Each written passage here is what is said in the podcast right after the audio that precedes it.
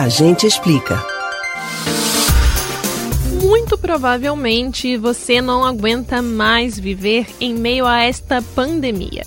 Voltar a abraçar, sair sem medo, conviver com a família e viajar são hoje sinônimos de saudade. Mas a luz no fim do túnel para solucionar esse problema está cada vez mais perto. É a vacina contra a Covid-19. O objetivo do Ministério da Saúde é iniciar a vacina no Brasil entre o dia 20 de janeiro e o início de março.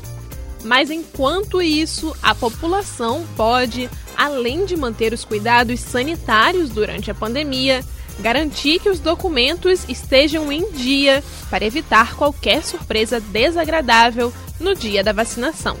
Será que qualquer pessoa pode chegar num posto de saúde para ser vacinado? Quais documentos serão necessários para receber a vacina contra a Covid-19? Tire as suas dúvidas sobre o assunto no Agente Explica de hoje.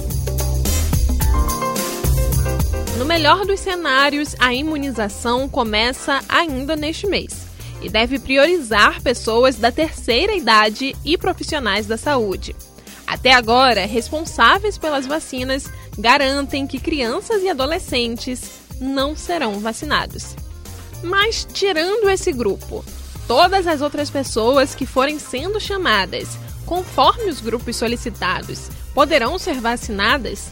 A resposta é sim. A rigor, nenhum brasileiro deixará de receber a vacina, mesmo que não apresente qualquer documento no momento em que for receber a dose. No entanto, é muito importante que o Ministério da Saúde tenha controle da aplicação de doses em todos os brasileiros. E para isso, a documentação é fundamental.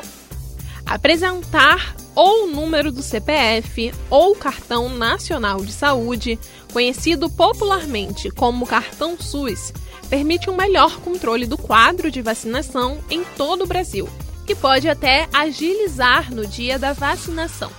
Entre os dois documentos, ainda é mais aconselhável que se utilize o cartão SUS, porque ele permite que se visualize todo o histórico de um paciente da rede pública de saúde.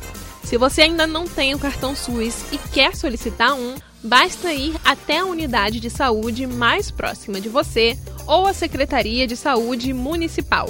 É preciso ter em mãos RG, CPF, certidão de nascimento ou casamento e, caso tenha, o número PIS/PASEP, além de um comprovante de residência.